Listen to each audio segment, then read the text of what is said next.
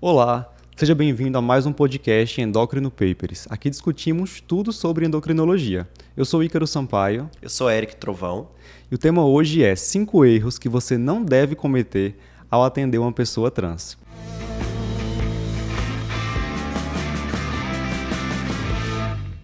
Eric, tem havido um aumento no número de pessoas que se identificam hoje como trans. Né? Inclusive, a gente tem estudo do ano passado, feito pela Unesco Botucatu, mostrando que aproximadamente 2% da população brasileira se identifica hoje como trans ou não binário. Então, a gente tem que começar a pensar um pouco mais nesse público, né? Exatamente. É, e se você parar para pensar, 2% é muita gente. Né? Então, vê a população brasileira, 2% da população brasileira se identificando como trans. E um, um, dado que é compatível com estudos é, de outros países, né? Que a gente sabia que a prevalência variava entre 0,5% a 2% mesmo, alguns estudos mostrando 1% da população. E isso se dá porque a gente. É um assunto que está sendo falado, né? E a aceitação está aumentando. Então essas pessoas se sentem mais à vontade para aparecerem, para se identificarem como tal, e também porque antigamente, e isso é um relato dos, dos pacientes trans que eu atendo mais, mais velhos, eles não sabiam que eram trans porque não se falava sobre o assunto, não chegava a informação até ele, então ele mesmo não conseguia se identificar. E, e eu escuto muito relato de como eles se sentiam perdidos. Né? Eu não sabia o que eu era. Né? Eu, eu, aí quando lê ou escuta ou vê algum vídeo sobre trans, aí finalmente, oh, é isso, eu sou, sou uma pessoa trans. Então é claro que, que vai surgir mais, não é porque antes não existia. Sim, né? Sim. Porque agora eles, além de se sentir mais à vontade, eles estão também entendendo do que se trata, sabendo se, a, se reconhecer como tal. Então, é, é, uma prevalência que vai aumentar, entre aspas. Né? É, e pensando nisso, nós, endocrinologistas, bem como colegas de outras áreas, precisamos estar preparados para atender essa população, né? Saber a forma correta Isso. de tratamento, é, não cometer erros básicos. Erros bem básicos que médico ainda comete muito, né? Seja é. qual for a especialidade. É 2% da população, eles vão chegar qualquer especialidade. Com certeza. Né? No endócrino, com certeza eles vão sim, chegar, sim. porque eles vão atrás do que a gente chama de hormonização, ou o termo mais correto, terapia hormonal cruzada, né?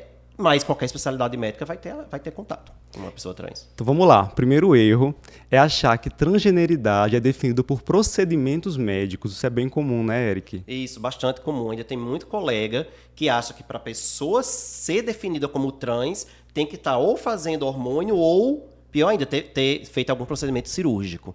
A gente tem que entender que a condição de transgeneridade é como aquela pessoa se identifica, independente de já ter passado ou não por alguma modificação corporal, por alguma modificação física. Né? A gente não pode é, é, é, restringir o termo de transgeneridade ao a presença de ou não de um procedimento. Até porque a pessoa pode não ter desejo naquele Sim. momento, né? Considerando aí inúmeros fatores, inclusive risco, pode não ter desejo de fazer aquele procedimento médico, seja cirúrgico Isso. ou terapia hormonal cruzada, né? Isso. Tem, tem pessoas trans que não querem fazer a hormonização, por exemplo. A maioria vai querer fazer a hormonização, mas tem aqueles que não vão querer, principalmente os que se identificam como não binários eles não necessariamente vão querer fazer algum, algum procedimento hormonal. Muito menos cirurgia. Muitos não querem fazer cirurgia. Então, assim, para a gente classificar um indivíduo como trans, o que é, que é necessário apenas? Que ele nos diga que é trans. Perfeito. Né? Claro que é, eu estou simplificando muito, Sim. mas é o ponto de partida esse. Sim. Né? Não sou eu, como médico, que vou diagnosticar, entre aspas, porque isso não é um diagnóstico, transgeneridade não é um diagnóstico. Não sou eu que vou dizer se a pessoa é ou não trans. É ela que vai trazer essa demanda para mim né? E é ela que vai se identificar como tal. Claro que pode haver em algumas situações específicas dúvida, mas isso com o passar do tempo, com a experiência, você consegue identificar com aquela pessoa realmente quando o discurso dela não é compatível com a condição de transgeneridade. Só que para você saber isso, você tem que saber o que é transgeneridade. Né? Perfeito. Né? E aí, aquelas pessoas que têm desejo de fazer algum tipo de procedimento, de terapia hormonal ou cirurgia, vão então passar pelo que a gente chama de afirmação de gênero, né? Isso. Se a gente tem uma pessoa que ao nascimento foi designado como do gênero masculino, mas se identifica hoje como do gênero feminino, e ela tem desejo de fazer hormonização ou cirurgia para esse gênero com, com o qual ela se identifica, ela vai fazer então a sua afirmação do gênero feminino. Isso, é, isso? é esse termo afirmação do, do, gênero é exatamente o que você definiu. Né? E pode ser que aquele indivíduo não queira fazer. Né? É, ou não, ah, quer passar pelo procedimento hormonal para ter as, as caracteres sexuais do gênero com o qual se identifica quer fazer, se submeter a algum procedimento cirúrgico, né? Por exemplo, as mulheres trans é, pode querer fazer a cirurgia de, de é, é, confecção da neovagina. Né? Então ela vai retirar o órgão sexual masculino e vai confeccionar uma neovagina ali. Isso pode ser um desejo de algumas, como pode não ser. Né? Fazer ou não fazer não invalidam como trans. Eu acho que vale a pena, Icaro, a gente até explicar para quem está ouvindo, quem não entende muito bem, o que seria a transgeneridade, né? Sim, sim. Né? A, a transgeneridade, como eu já falei, é como a pessoa se identifica. Então, é, é a pessoa nasce com gênero biológico, por exemplo, masculino, mas a sua identidade né, é feminina. Então, é, como a identidade é feminina, eu vou estar tá chamando de uma pessoa feminina, é uma mulher.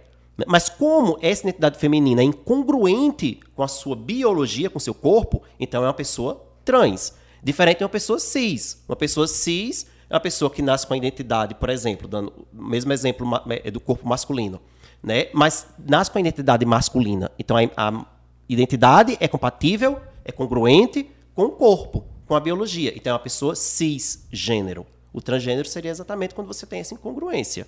Né? E quem vai determinar a definição homem-mulher não é a biologia. A gente, como, como profissional de saúde, tem que tentar se desvincular desse, dessa definição. Né? Não é, tudo bem, biologicamente é um corpo masculino um corpo feminino. Isso não mudou.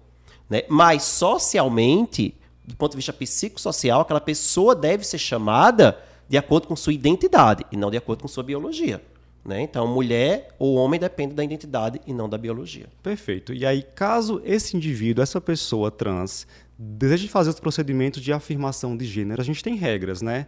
Que foram determinadas pelo Conselho Federal de Medicina, que envolvem aí faixa etária, também tempo de acompanhamento. Vamos falar um pouquinho sobre sim, isso? Sim, importante. Então vamos lá.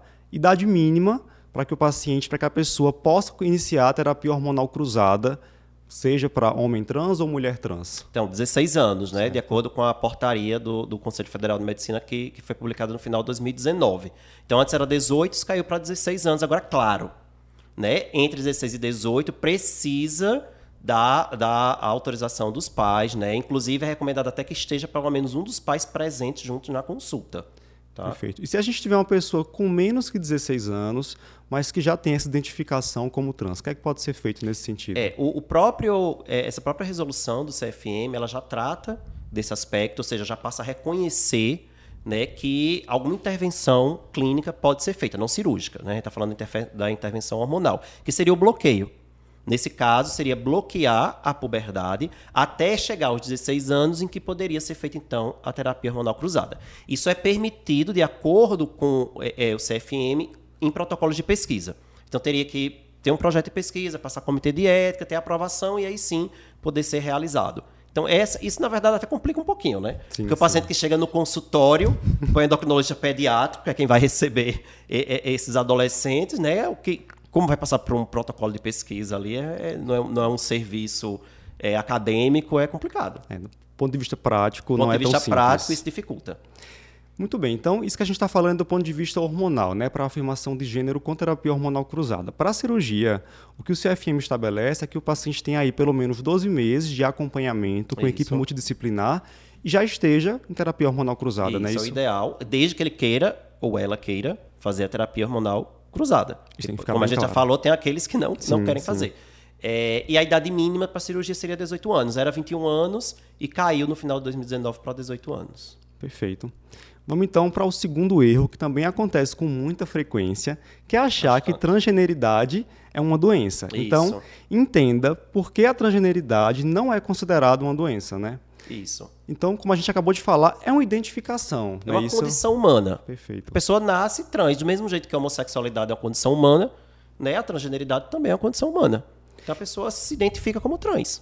Acho que isso acontecia muito também, porque a gente tinha no manual né, de transtornos mentais aquela questão de é, incongruência de gênero ali como um diagnóstico, realmente como isso. um distúrbio psiquiátrico, que já foi excluído agora da quinta versão desse manual. Então, Isso. hoje, transgeneridade, tem que ficar bem claro, não é considerado uma doença. É, né? não é, que antigamente era considerado pelo DSM um, um, um, transtorno, né?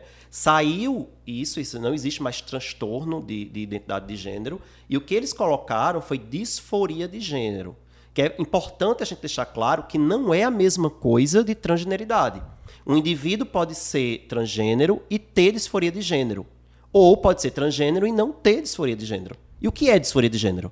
Né? É o, o, sofrimento psíquico Sim causado pela sua condição, mas não pela condição em si, né? Porque a pessoa é trans que a pessoa vai sofrer. Mas é pelo fato de, por ser trans, a pessoa ser excluída dos ambientes sociais, ser, ser renegada pela família, sofrer preconceito, sofrer violência, não ter acesso a serviços de saúde.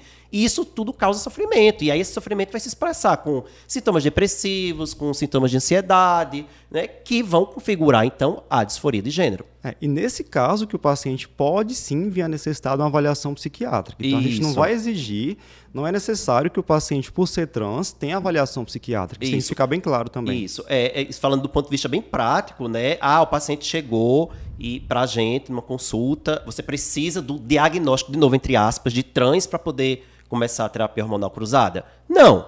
Por quê? Porque é, é, a transgeneridade, exatamente, eu acabei de dizer, não é um transtorno, não é uma doença. Eu vou diagnosticar o quê? Eu não vou diagnosticar nada. Agora, eu posso identificar sinais de disforia de gênero, sinais de sofrimento. Do mesmo jeito que eu estou acostumado a identificar sinais de sofrimento psíquico em qualquer paciente, seja cisgênero, seja transgênero, e aí sim precisar encaminhar para um psiquiatra. Né? E aí, assim, duas coisas bem importantes sobre a disforia de gênero, que primeiro, ela tem esse potencial de estar associado com ideação suicida, né? Isso a gente tem que ter cuidado. E segundo, que a gente consegue intervir nesse processo de terapia hormonal cruzada ao acolher esse paciente a minimizar essa disforia, Sim, né? Bem lembrado, Ícaro. É, é, a gente sabe que essa disforia de gênero leva a uma baixa taxa de sobrevida.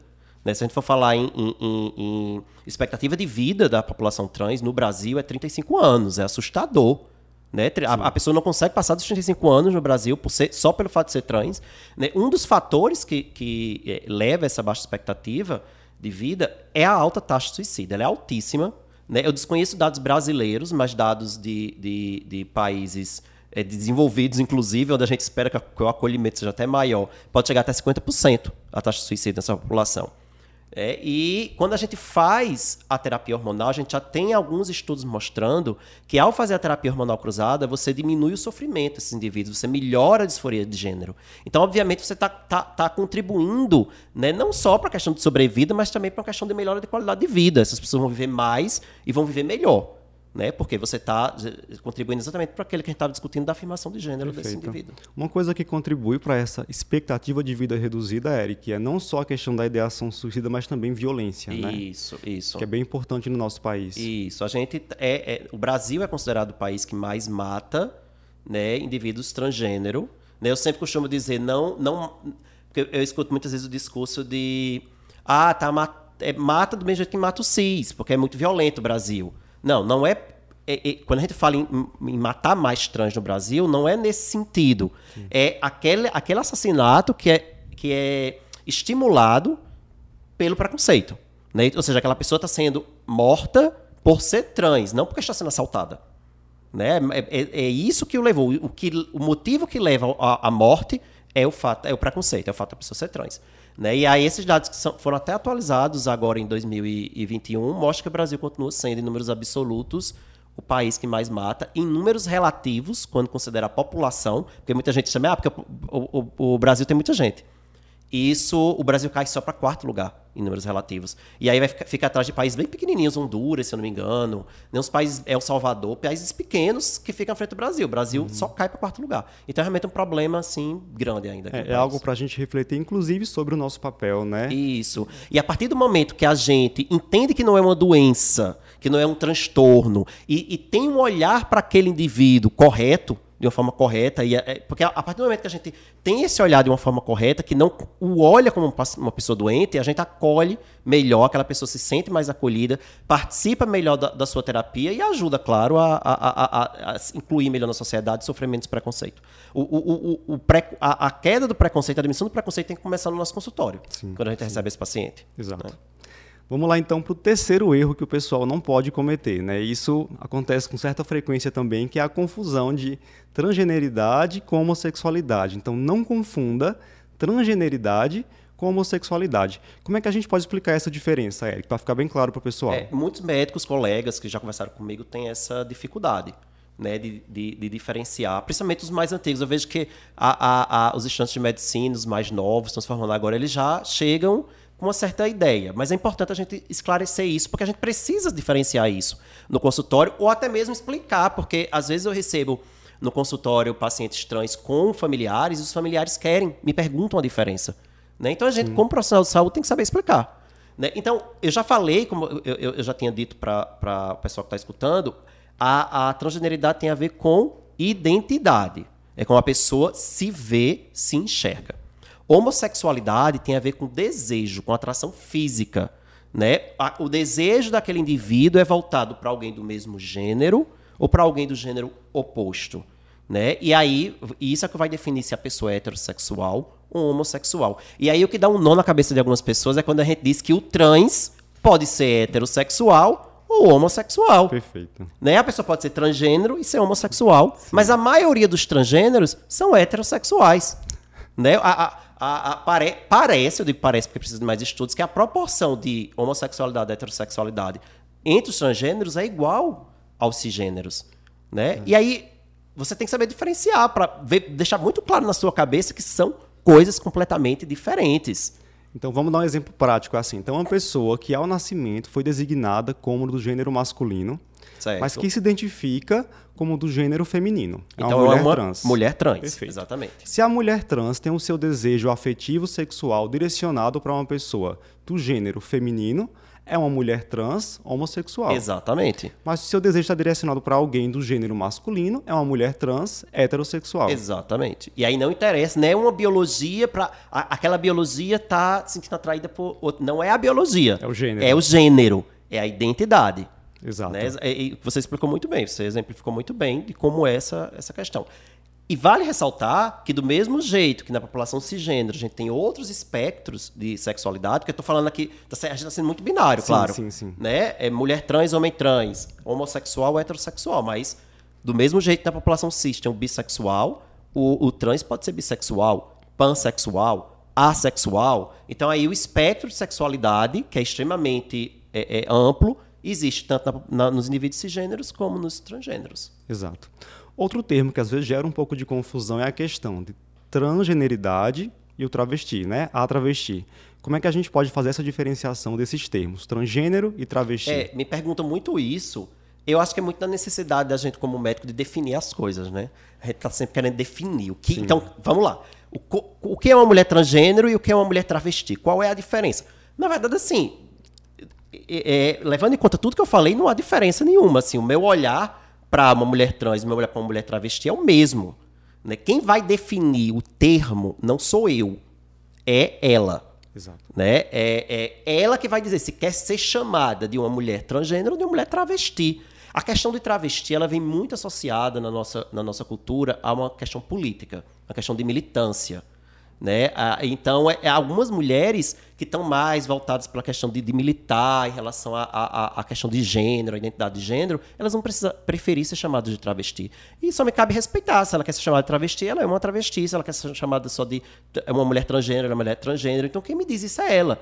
A gente tem que cortar um pouquinho essas amarras de eu não tenho que definir. Né? E eu já vi algumas definições, a travesti é isso. Né?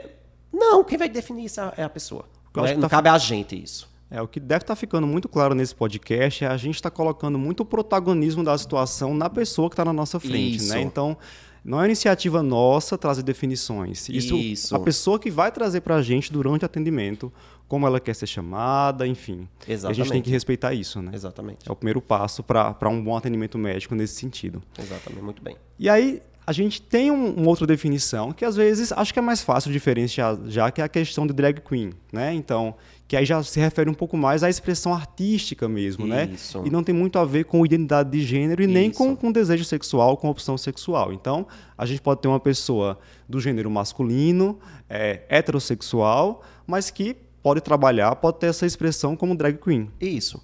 Né? É, drag queen é essa questão, expressão artística mesmo. Um exemplo aí no Brasil, acho que tu não vai entender, é Pablo Vittar. Né? Pablo Vittar se identifica como homem. Né? Sua identidade de gênero é masculina. Como homem cisgênero, ele é homossexual, porque a atração está voltada para pessoas do mesmo gênero, masculinos, né? E ele apenas se veste como mulher por uma questão artística. Certo? Então, isso não, não é, é, é, você não vai ver Pablo Vittar chegando no consultório para, pelo menos até o momento, pode ser que, não sei, depois futuro, mas quero fazer hormonização porque eu me identifico como mulher. Não. não é, é algo completamente diferente. Ótimo. Então acho que essa diferença aí de transgeneridade e homossexualidade ficou bem clara, né?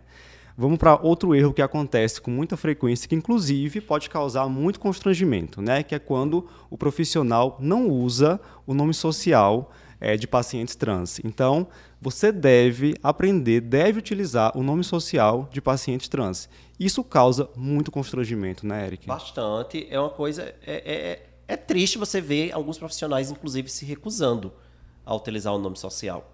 Né? É, por que eu vou me recusar? A gente tem que partir, partir dessa reflexão. O que, é que muda na minha vida? Está me agredindo em quê?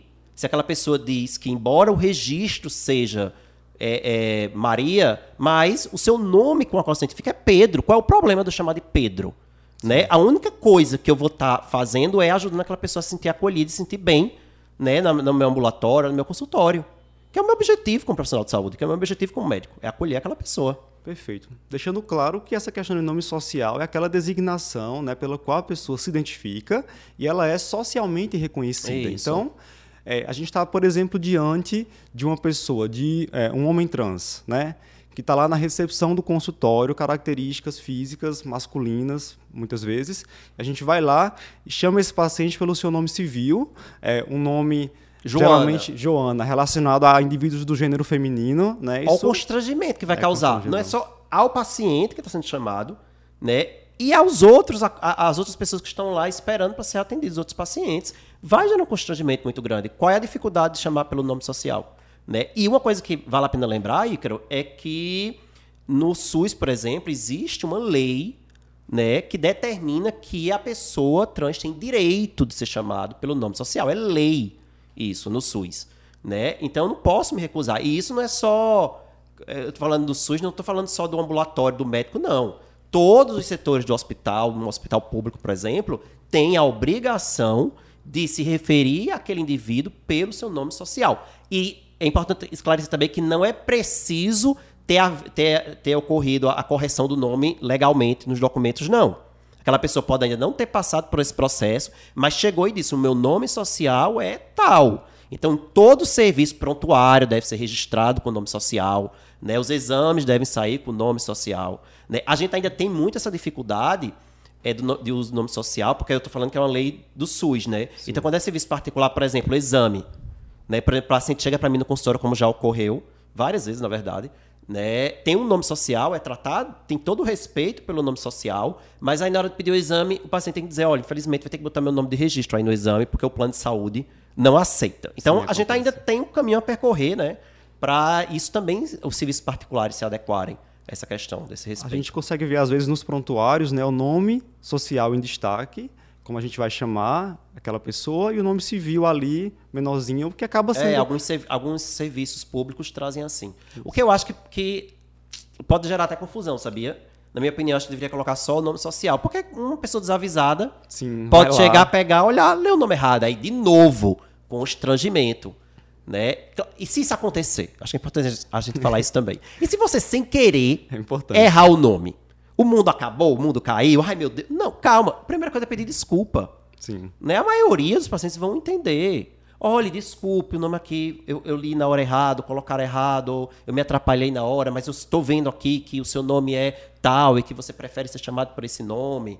Né? Outra coisa que acontece também é que, principalmente naqueles indivíduos que chegam pela primeira vez sem nunca ter passado pela, pelo processo de, de, de, hormonização e que ainda chegam, às vezes, vestindo a roupa do gênero de nascimento, né? Chega para você e você fica na hora, meu Deus, né? Eu já sei que é trans. Mas é homem trans, é mulher trans, é não binário, qual é o nome? Eu vou chamar esse nome, eu não vou chamar. O que é que você deve fazer? Você deve perguntar. Como é que eu devo chamar você? Qual o seu nome? Ah, meu nome de registro é tal. E o seu nome social também é esse? Ou você tem algum nome social? Eu já fiz isso várias vezes, já perguntei, já tive paciente que me disse: "Não, eu não escolhi ainda". Né, quando é a primeira consulta, pode ser que aquele paciente não tenha escolhido ainda o nome social, eu estou escolhendo. Ou outros já me disseram: "Não, eu estou aguardando as mudanças corporais para poder me sentir à vontade de dar um nome de acordo com a minha identidade. né, de ter um nome como tal. Então eu já, eu já tive paciente que diz, eu já sei qual é, mas nem minha família sabe. Porque eu estou esperando as mudanças para eu me sentir à vontade de me vestir de acordo com minha identidade e de dizer meu nome de acordo com minha identidade. É, outra coisa, outro erro, que na verdade é o nosso quinto erro, e que tem a ver com essa questão de nome também, é a escolha do pronome. Né? Então, Isso. cuidado ao escolher os pronomes que vão ser utilizados com pessoas trans. Um pronome errado, Eric, pode invalidar a identidade daquela pessoa, não é verdade? Então, se eu chamo, por exemplo, uma mulher trans usando pronomes masculinos, Isso. pronomes que ela não quer que sejam utilizados, eu vou invalidar aquela não, identidade. E você vai atrapalhar completamente já de cara a relação médico-paciente. Sim. Né? Se você está se recusando a usar o pronome pela qual aquela pessoa se sente à vontade, como é que essa consulta médica ela vai seguir em frente? Já começou, o problema já começou desde o início. E mais uma vez, qual é o problema de eu chamar pelo pronome com o qual aquela pessoa se sente à vontade? Isso vai mudar o que na minha vida? Nada. Mas na vida daquela pessoa, daquele paciente, vai. Que vai finalmente estar diante de um médico que acolhe, que aceita. Né? Então, de novo, do mesmo jeito que a gente está tá falando do nome social, é perguntar. Como você quer, que pronome você quer que eu use? Eu já ouvi pacientes me dizer que tanto faz. Pode acontecer, tem paciente que tanto faz, porque cada pessoa é uma pessoa, cada cabeça é uma cabeça. Nem outros, não, me chame de acordo com minha identidade. Outros que dizem, eu só quero, já tive também paciente que disse, eu só quero que me chame pelo pronome de acordo com minha identidade, por exemplo, é uma mulher trans, então tá ali com o corpo masculino, a identidade é feminina, eu só quero que chame por ela quando eu tiver o meu corpo feminino depois que fizer o hormônio. Por enquanto, pode chamar por ele. Porque às vezes a pessoa vai se sentir incomodada também de alguém falar ela, mas o corpo ainda ser tão masculino que vai todos os olhares vão girar para aquela pessoa, a pessoa se sente incomodada. Já outras não. Já outras pessoas já querem ter essa validação desde sempre, independente de fazer ou não hormônio. Então isso varia muito de acordo com a pessoa. O que eu tenho que fazer é perguntar.